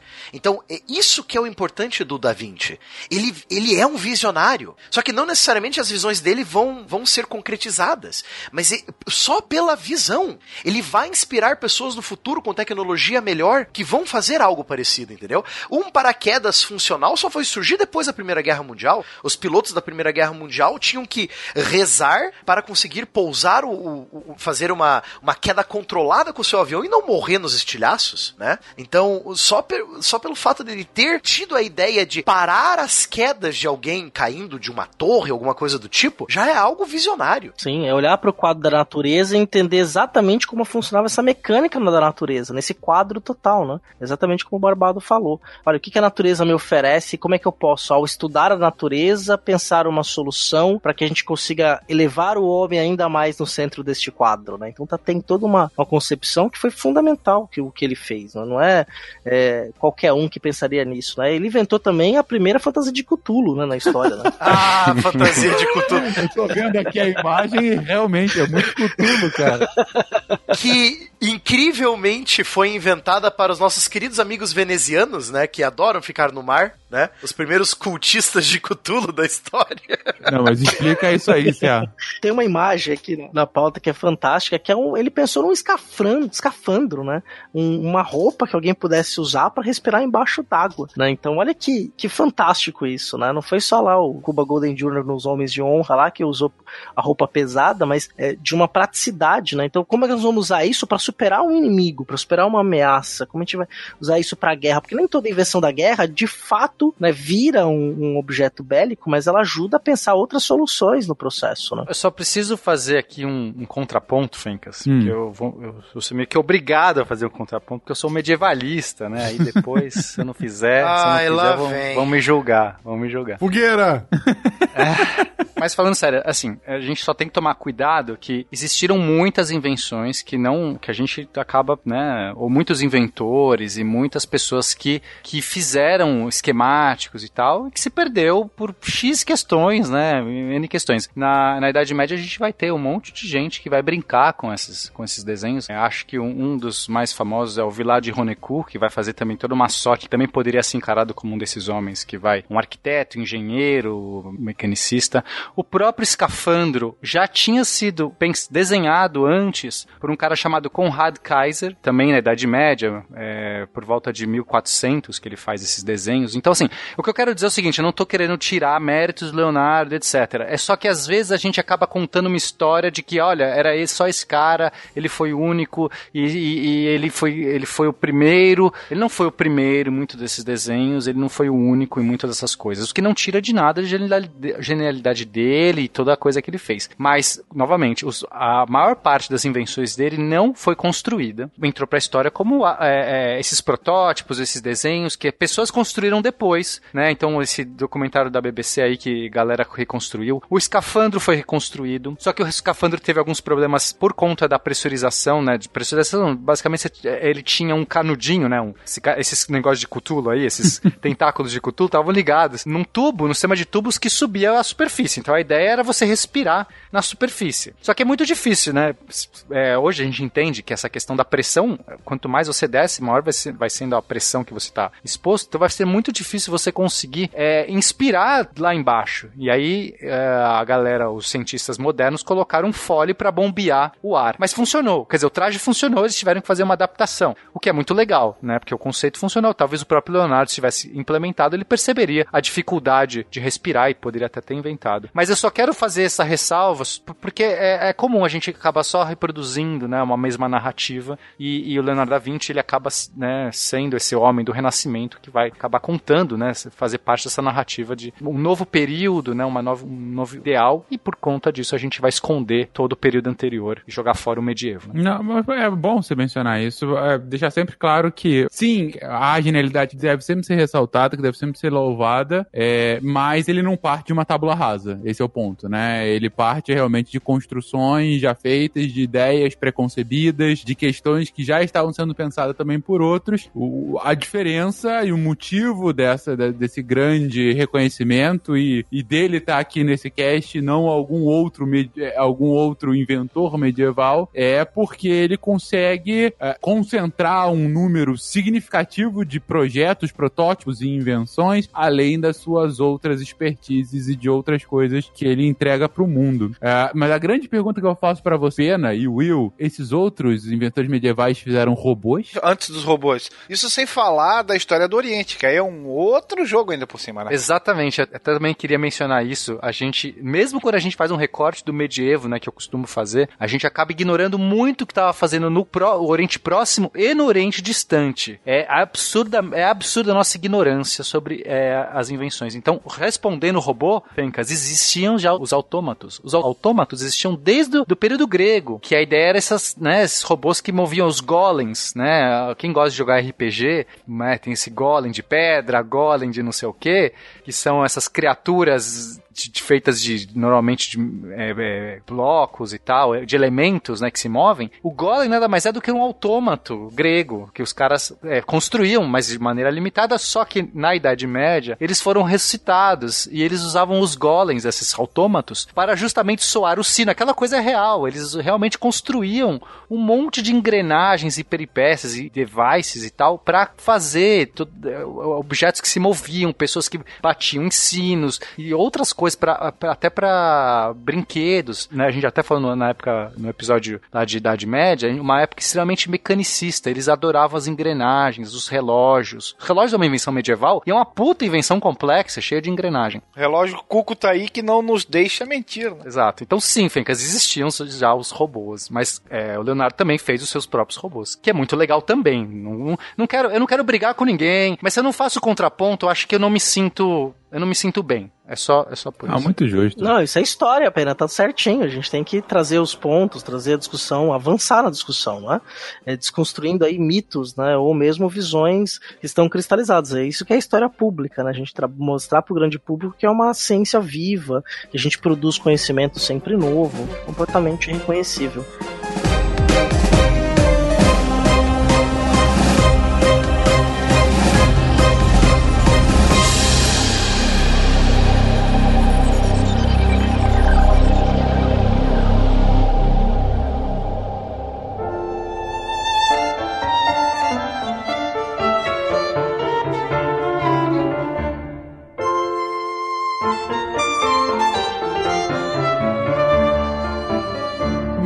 Bom, considerado tudo isso considerado o artista, o inventor, ainda assim ele também deu outras contribuições para mais uma penca de ramos do conhecimento humano. E aí aqui a gente acaba entrando. Assim, é difícil falar que acaba entrando cientista, porque como a gente viu, o cientista estava no artista, o cientista obviamente estava no inventor. Mas falando do cientista, do Da Vinci cientista, e aí? Quais foram as contribuições dele? Para onde que ele ajudou a nos levar? O que que ele traz de novo e significativo pra gente? Nós já falamos que ele atirava para todos os lados. Então ele se presta para ser um artista plástico, é um inventor de artigos bélicos, apesar de ele ser um pacifista assumido. Ele disse que construía pontes. Então aqui você também já vai é, visualizando quais eram as áreas que ele atuava, né? Uma delas é a própria arquitetura, já que, bom, que ele se entregava com uma paixão é, totalmente aberta para tudo que ele fazia, nós já comentamos. Mas ele tinha uma atração especial pela arquitetura, especialmente pela resistência dos materiais. E aí daí a gente joga para a construção de cúpulas e alicerces. Então ele supervisionou lá no finalzinho do século XV a reforma do castelo do Ludovico, do Ludovico Sforza lá em Milão. É, ele registra nos seus famosos cadernos todas as recomendações de como deveria ser feito. E aí tem até uma observação que, que ele coloca, né? O quarto dos empregados deve ficar longe da cozinha para que o mestre da casa não ouça seu barulho. Esse é o nome das páginas, né? E ele menciona até a cozinha dispensa, o depósito de lenhas e o galinheiro devem ser adjacentes por conveniência. Ele vai observando e vai registrando isso, né? Claro que a gente falou que de um período belicoso entre as cidades italianas, mais o Império Otomano, mais o Império Francês e vez por outra, quando da derrota do seu patrono, Da Vinci também tinha que puxar a- os seus trapos e partir para um outro local. E aí, como ele entendia de arquitetura, ele foi nomeado para participar de um comitê que investigava danos à estrutura da igreja da igreja de San Francesco al Monte em Florença. Então ele transita pela Itália e depois ele vai dar mais uma, uma pincelada na França, fazendo croquis, tentando estabelecer o que fazer para consertar igrejas que já não estavam aquilo tudo. Ele era um resolvedor de problemas, Fencas. Ele tinha uma visão tão boa assim da realidade, dos mecanismos, das formas, das e, e dessa estética por trás. Então imagina né, uma pessoa que junta todos os conhecimentos é, é extremamente requisitado. Então às vezes é uma ideia que ele vai ter para fazer uma ponte ali que tá com problema porque naquele rio não tem como erguer o pilar porque a profundidade é, é esse tipo de coisa que ele vai ser empregado. Então como eu falou, ele vai ele vai passeando ali e, e fazendo contribuições. Algumas parcialmente, algumas ele vai ser dar só uma ideia, tal. Outras não, ele, outras ele vai realmente esboçar, ele vai colocar, projetar. Então a gente vai ver ele sendo esse arquiteto e engenheiro. Ah, eu até brinquei com você no, no Twitter, Fencas, que eu, do, do engenheiro, né? Que a gente tava fazendo lá uma, uma brincadeira da catapulta. A palavra engenheiro, ela vem do latim ingeniator, que era o cara que construía os ingeniums. Ingenium era máquina de guerra. Então, a própria etimologia da palavra engenheiro era o construtor de máquinas de guerra. Que é daí que vem a palavra engine em inglês também, né? Exatamente. Engine e tudo que é engenhosidade, tudo isso tem a ver com essa origem. Claro que depois o termo se apropriou por si só, não, não mais saiu da guerra, né? E, e enfim, uma pessoa que cria coisas novas, uma pessoa que constrói coisas novas. Mas nessa época, ele era. É, a gente percebeu pela quantidade de coisas de guerra que ele projetou ou estava associado, ele era de fato um engenheiro, né? Mas ele não ficou só também nessa engenharia de guerra. Mas muitas das suas contribuições estavam relacionadas, principalmente quando ele estava lá na, na corte do Sforza, que, que era um, um belicoso por natureza. Tem uma, um outro ponto, né? Não era também uma ideia que era novidade, mas o Da Vinci foi um dos que pensaram também o espaço urbano nessa questão arquitetônica, que a gente acabou não comentando, que é a ideia da cidade ideal, né? Então, é, da distribuição da cidade, essa cidade teria uma distribuição racionalizada, separando os, os espaços meio que na razão áurea, também como se pensa, ele pensava a arquitetura, que a arquitetura deveria reproduzir uma perfeição, quase uma perfeição divina. E uma das ideias também que a perfeição divina se mostrava nas formas, né? chega a ser até poético isso. Ele também vai pensar uma ideia de uma cidade que fosse então planejada, né? E essa cidade planejada daria acesso com mais facilidade às coisas. E olha que interessante, né? Quando você vai ter, por exemplo, o, o projeto colonial ou as atuações coloniais dos espanhóis na América, eles planejam suas cidades, né? Então, pode não ser uma ideia necessariamente original do Da Vinci, mas as ideias estavam circulando e ele foi um dos responsáveis por pensar neste período, né, do humanismo, vamos colocar assim, uma concepção de cidade racionalizada, uma cidade ideal, que foi que teve atuações práticas também. Ah, mesmo lá, né? Você, ah, você vê, por exemplo, Barcelona do alto é um negócio impressionante, as quadras milimetricamente iguais, né? Por quase toda a cidade, né? Você vê realmente aqueles mega quarteirões deles, né? E é bem tudo quadradinho e tal. Você vê aquela cidade de, de história de criança, né? Bem divididinho em quarteirões e tal. Não, interessante, interessante o, o salto aí pra, pra questão da, das razões e, a, e o próprio, a própria lógica da engenharia que tanto eu quanto Pena trazem. Mas não acaba por aí, né, gente? Tem mais. N não, então, é, você tava até falando de rivalidade. Imagina que essas cidades, essas cidades italianas, né, são cidades-estado, elas têm essa rivalidade, né? Eu acho que o Ceará já mencionou lá atrás. E aí um caso interessante é que ele estava a serviço, é, a serviço de uma pessoa lá, acho que é o, o Borja, um dos, dos Borjas, de Tirreno, e a ideia era fazer com que o, eles desviariam o rio Arno, fazendo correr de Florença para Tirreno, sem passar na cidade arquirrival, que era Pisa. Então eles bolaram ele junto com o Maquiavel, né? O Nicolau Maquiavel, que era outro desses caras também. Maquiavélico. É, isso é realmente Maquiavel. Acho que foi o Maquiavel que pensou, por que, que a gente não desvia Exatamente. o rio e tira do, do rival? E aí eles bolaram todo um sistema complexo. Então, é nesse que eu falei, né? De tra transpor um rio não é uma obra que você tri trivial. Deixa eu ver aqui como é que transpõe um rio. Pergunta lá pro pessoal que tá tentando fazer isso com o São Francisco. Isso que eu ia falar, o São Francisco e o dia. Quem sabe o Leonardo não ajuda.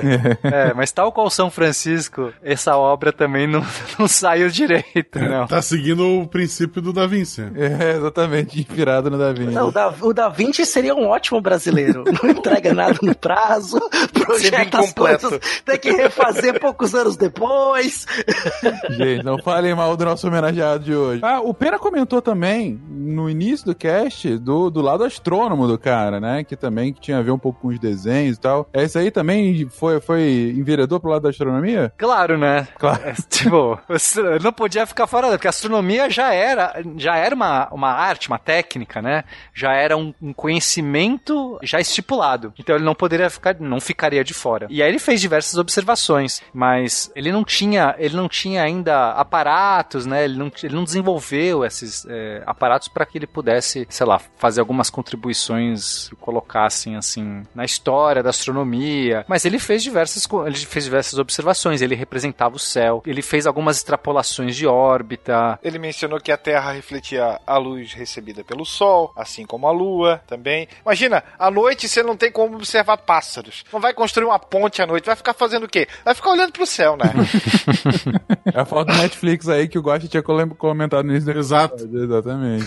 e a gente tem que lembrar que assim, ó, tá mais ou menos 100 anos antes do Galileu. E ele já solta uma ideiazinha de que talvez se você utilizasse vidros, a imagem poderia ser aumentada e você conseguiria ver a lua de uma forma melhor. Ah, ele já planta uma sementinha ali do, da luneta. Ele dá uma ideia, né? E o telescópio também, se a gente for analisar friamente, não é nem obra do Galileu. A gente vai voltar lá para os Países Baixos. Ele vai dar uma otimizada na coisa, né? Mas a NASA vai acabar homenageando o Da Vinci com uma cratera lunar. Horas. Quem não que gostaria de ter um, uma cratera lunar com seu nome, né? Não, é uma boa homenagem, é uma boa homenagem. Bom, que mais, gente? Eu sei que tem mais coisa aí. O cara realmente tudo um pouquinho. Outra paixão dele era observar as folhas, o crescimento das folhas. Aí a gente vai acabar indo para um lado botânico dele. Então ele faz observações, desenha e identifica três formas principais: a oposta, a espiral e a alternada. O quem escreveu isso foi um, um botânico inglês chamado Alfred Bennett lá no século XIX, baseado naquilo que o Leonardo já havia feito. Então ele menciona inclusive que ele seria botânico para a época, graças a essas observações. Ele faz a verificação como é que cresce, para que ângulo que, que a folha vai se apresentar e tudo mais, quais são as formas mais comuns, e aí ele vai desenhar isso também no, no, nos seus cadernos, né? Ah, a história de que a, a, a idade do, da árvore poderia ser, pode ser medida através dos, dos anéis que, que estão lá no interior do seu tronco é dele também. Sério? Isso é realmente importante, inclusive para uma questão absolutamente atual, que é, é usar árvores antigas e o, o interior delas, né, justamente por conta desses anéis, para você verificar quais são ou os elementos ali presentes ou a porcentagem de concentração de gases que estão lá, é, é, enfim, de certa forma concentrados ali naquela, naquela região, para você usar isso como uma proxy, como uma. Uma contagem de tempo, é, né? É mais que uma contagem de tempo. Para mudança do clima, isso é utilizado para você fazer, para você ter uma dimensão sobre qual era a concentração de carbono na atmosfera em anos muito anteriores de que você tinha uma possibilidade de, de mensuração. Então, se você tem uma árvore de 300 anos e você consegue identificar isso pelos seus anéis, se você for cada vez mais pro centro dela, você consegue identificar qual era a composição de gases que tinha quando ela estava começando a crescer. E aí você come, consegue fazer uma, uma lógica, um deparo, uma regra de três quase, para saber, ok, naquele, naquele momento, nessa árvore aqui, tinha tanto de concentração de gases, no caso de efeito estufa na, na atmosfera, e aí eu uso isso com árvores de vários pontos do mundo para ter uma média sobre qual era a concentração de gases de efeito estufa na atmosfera. Isso é feito tanto para árvores, com dados mais recentes, né? Como principalmente para geleiras, né? Que você vai cavando aí e mais ao fundo você consegue ter também essa, essa dimensão, essa contagem. Então você tá me dizendo que eu não preciso colocar termômetros em diferentes lugares que não tenha necessariamente asfalto em volta. É isso que você tá dizendo. Eu sei que é um pouco, é, é um pouco diferente do que a gente tem ouvido por aí, mas não. Os meteorologistas sabem o que estão fazendo. Que o teu orgulho e objetivo consistam em impor no teu trabalho algo que se assemelhe a um milagre. Aí tem uma coisa que é interessante, o Da Vinci é, dizem, né? Aí não sei se tem alguma comprovação, os amigos talvez podem ajudar, que o Da Vinci era adepto do sono polifásico, né? Ele tirava pequenos cochilos, né, ao longo do dia, então ele ficava muito tempo acordado, né? Então ele podia ficar imaginando, vendo tudo, super curioso, né? O Da Vinci, então, ele olhava para essas coisas, né? Tava lá acordado, não dormia. Falava, o que, que esse negócio tá fazendo aqui? Não faz muito sentido. A explicação mais tradicional era dilúvio, né? Era a prova do dilúvio. Deus mandou lavar tudo, falou, isso aqui não tá muito bom, vamos lavar. Separa aí, Noé, separa a galerinha aí, vamos lá, vamos refazer tudo, vamos resetar o jogo, né? E aí o Da Vinci olhou para aquilo e falou assim: Eu acho que não é bem isso, eu acho que esse sertão aqui já foi mar um dia, né? Eu acho que a, existe um movimento das coisas em que daqui já foi tudo fundo do mar, por isso que você tem resto de mexilhão, concha, fóssil de peixe, né? Que era reconhecível, fóssil de peixe você reconhece, não de, de um dinossauro se encontrasse provavelmente não, mas um fóssil de um peixe era muito bem reconhecido, né? Era coisa do dia a dia, comia-se muito peixe, né? A Itália é uma península, usava-se muito o mar. Então, por que que tá fazendo esse negócio aqui? E ele começou a pensar nisso, né? De que essa, essas aparições não eram algo feito por causa de um dilúvio, mas fazia parte de um próprio movimento natural das coisas. Então ali já tinha sido uma floresta ou um mar, então você encontrar, conseguia encontrar ali com a passagem do tempo as coisas, né? Hoje a gente sabe que é uma ideia que é prevalente dentro da ciência, né? Uma evidência que ele usou, porque ima- imagina, né, ele tá batendo de frente aí com o conhecimento bíblico, isso sempre é perigoso, né? Ainda mais nessa época aí que a gente tá, tem muitas perseguições e tal. Tão bom tá numa época em que isso é mais tranquilo, né, Pena? É, exato. Mas aí, é, uma, uma evidência que ele traz, né, para bater de frente com isso é que se você pegar um, um mexilhão, né, esses bivalves, essas conchas que são duas, con é, né, uma, um ser que tem duas conchas ligados. Vocês já viram um mexilhão, né, gente? O- o- uma concha dupla, assim. Ela tem uma ligação, ela tem um. Quando o peixe morre, o peixe, quando o bicho morre, as conchas, depois de um tempo, essa ligação se desfaz e ela abre, né? Mas quando ele começava a extrair, eh, escavar, encontrar esses fósseis, ele percebeu que as duas conchas estavam próximas, estavam muitas vezes juntas. Quer dizer que ele fossilizou com elas juntas, né? A ligação se perdeu, mas se encontrava as duas conchas perfeitamente. Se fosse o dilúvio que levou essas conchas lá pra cima da montanha, você imaginaria que não foi um processo tranquilo, né? Que depois que o bicho morreu, ah, foi um, um remexo total pra chegar, né? O dilúvio veio, lavou tudo, tava tudo na praia porque era da praia. Levou pra cima da montanha, não tem como manter as duas conchas juntas, né, Fencas? Veja, olha que legal, a concha, a onda trouxe os dois parzinhos e deixou aqui. E aí foi um golpe forte contra essa ideia. Os primeiros eh, geólogos que começaram a, a formular a ideia estratigrafia, né, que basicamente é essa análise dos sedimentos, das camadas geológicas da Terra, se inspiraram nesses relatos, nessas ideias do Leonardo. Então o cara, eh, o primeiro deles, acho que foi o Nicolau Steno, que realmente criou essa teoria das camadas e tudo mais. Ele, ele fala, ele menciona a influência que ele teve da, do- dos relatos aí do, do Leonardo da Vinci. Que maneiro, cara. Eu só vou fazer uma pequena observação sobre a fala anterior do CA. É, teve um episódio do recente, inclusive, do, do Naruhodo, em que eles comentaram justamente sobre a eficácia ou não do sono polifásico. Hoje já se sabe que, assim, em média, não há qualquer benefício, pelo contrário, traz só malefício. Assim, você tem algumas pessoas específicas que têm uma necessidade de sono menor, mas eles são a exceção da exceção. Então, não tentem imitar o sono polifásico, porque assim eu vou ficar mais produtivo se isso, é, se você vai ficar com sono o tempo todo. Isso, na verdade, só faz mal pra você, gente. Então, assim, e se vocês quiserem ouvir mais sobre isso, é, ouçam esse episódio, muito bom, sempre ótimo, né? A gente sempre recomenda aqui o Naruhodo, que ele destrincha um pouco sobre isso, inclusive é uma das especializações do Altair, né? A- a- os estudos sobre sono, então ele tem bastante propriedade pra falar. É o Naruhodo 129, em que eles falam sobre isso. É interessante esse negócio do sono polifásico porque é, muitos soldados, né, fazem uso do tal do sono polifásico porque, né, situação de guerra e tal, tem que sempre ficar acordado, então eles fazem tipo duas, três horas de sono apenas, né? Então é interessante trazer essa informação aí que o, o sono polifásico não traz tantos benefícios quanto acreditavam, né? E eu também não sei se é real essa história do Leonardo com sono polifásico. Pra ser honesto, eu já ouvi falar sobre isso, mas eu, eu não sei se isso é só um mito ou se é. É, eu, eu até na minha fala falei que existe aí uma, um mito, né? Que a gente não sabe se é real, se ele de fato fazia, praticava esse tal de sono polifásico. Então né? você aí, ouvinte, que é especialista em sono polifásico, Leonardo da Vinci, você pode dizer pra gente. Agora é hora. Brilhe. É agora. Deve ser a única vez na vida que tu vai usar esse conhecimento tão específico. Vai lá. Qual a tua especialidade? Eu sou especialista no sono do Leonardo da Vinci. Exatamente. Tenho pós-doutor nele. Exatamente, foi um estudo sobre o ciclo de sono do Da Vinci. E as obras dele? Não, não, as obras eu não sei, eu sei do sono. Eu sono, exatamente.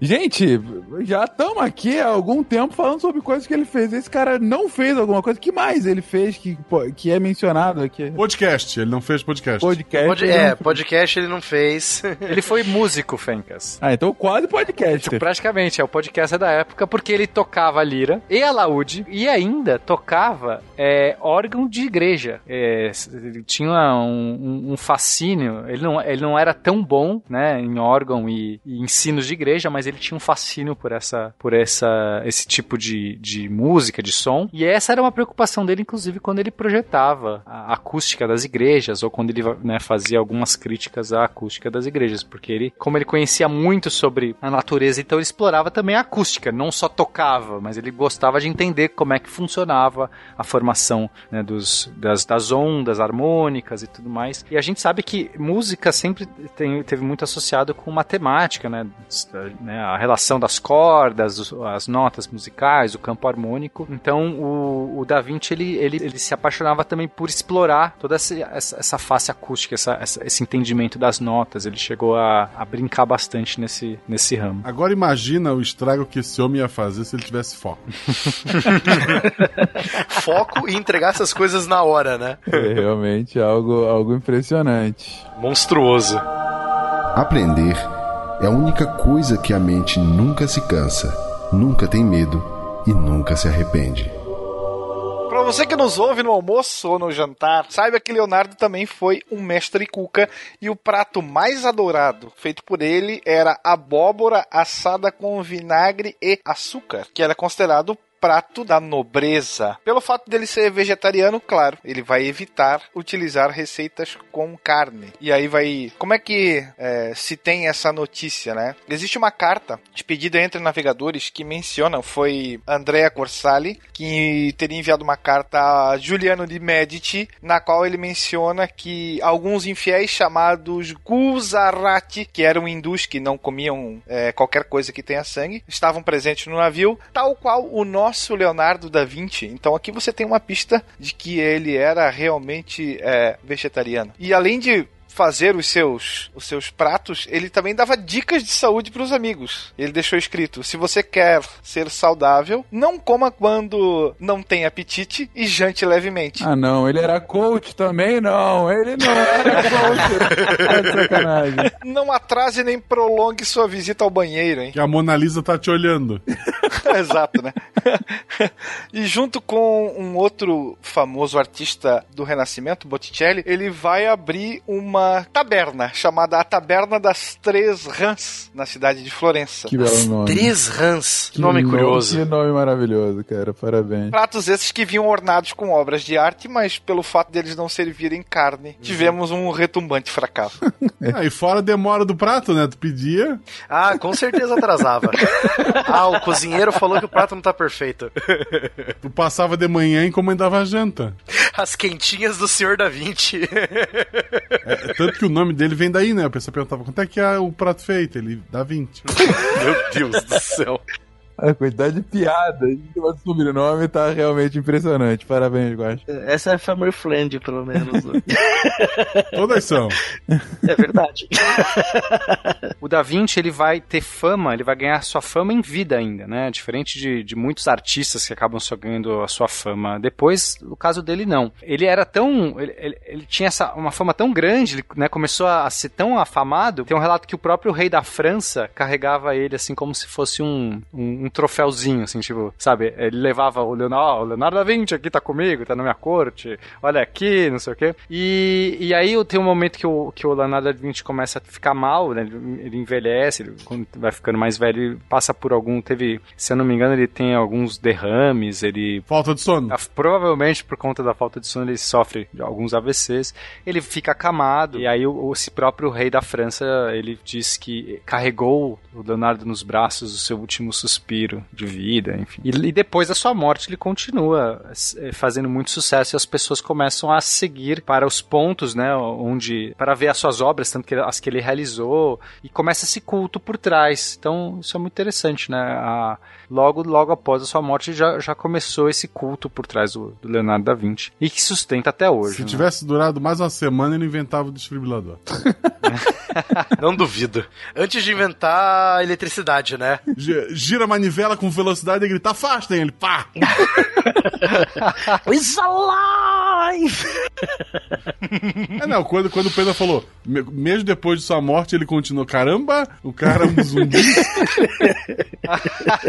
ele botou uma antena lá do castelo, que é um raio, ele levantou e foi andar. O cara é bom, o cara era bom. Gente, então foi isso. Tivemos aqui vida e obra desse, desse que é um dos mais reconhecidos seres humanos da história, da nossa história não tão recente, mas da nossa história, um cara que contribuiu decisivamente para diversas disciplinas do conhecimento humano, é, incluindo uma expressão artística de grande renome, incluindo invenções que até hoje inspiram novos, novos conhecimentos e novas utilidades e novas funcionalidades, enfim, e que a gente vê ao nosso redor, inclusive, e nas mais diversas áreas de conhecimento. Falamos aqui do inventor, do pintor, do arquiteto, engenheiro, astrônomo, botânico, geólogo, músico, cozinheiro, Leonardo da Vinci. Essa foi a sua vida, a sua obra e seu impacto para o mundo. Então fica aqui o grande ensinamento do Leonardo da Vinci, que eu falo para vários amigos meus. Se tu vai atrasar, pelo menos me entrega a Mona Lisa. seu olhar,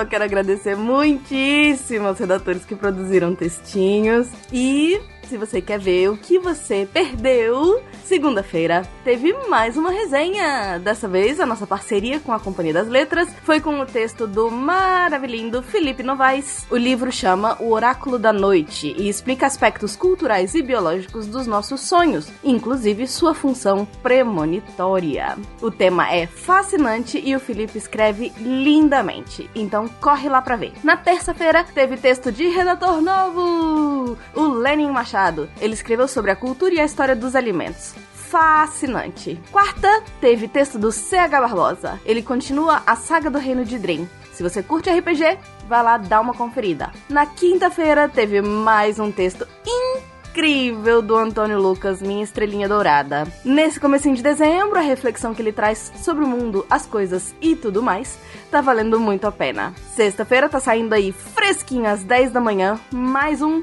Games no Lab! Aquela série delicinha do Augusto César, em que ele usa o tema de games para falar de ciências. O game da vez é Fozon, e a ciência, química.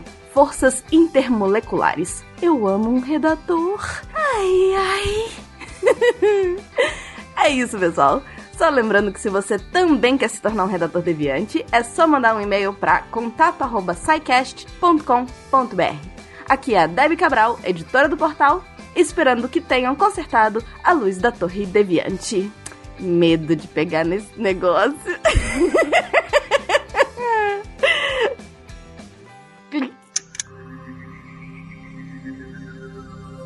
Se a ciência não for divertida, tem alguma coisa errada. Tem que ser divertida. A coisa mais divertida que tem é a ciência.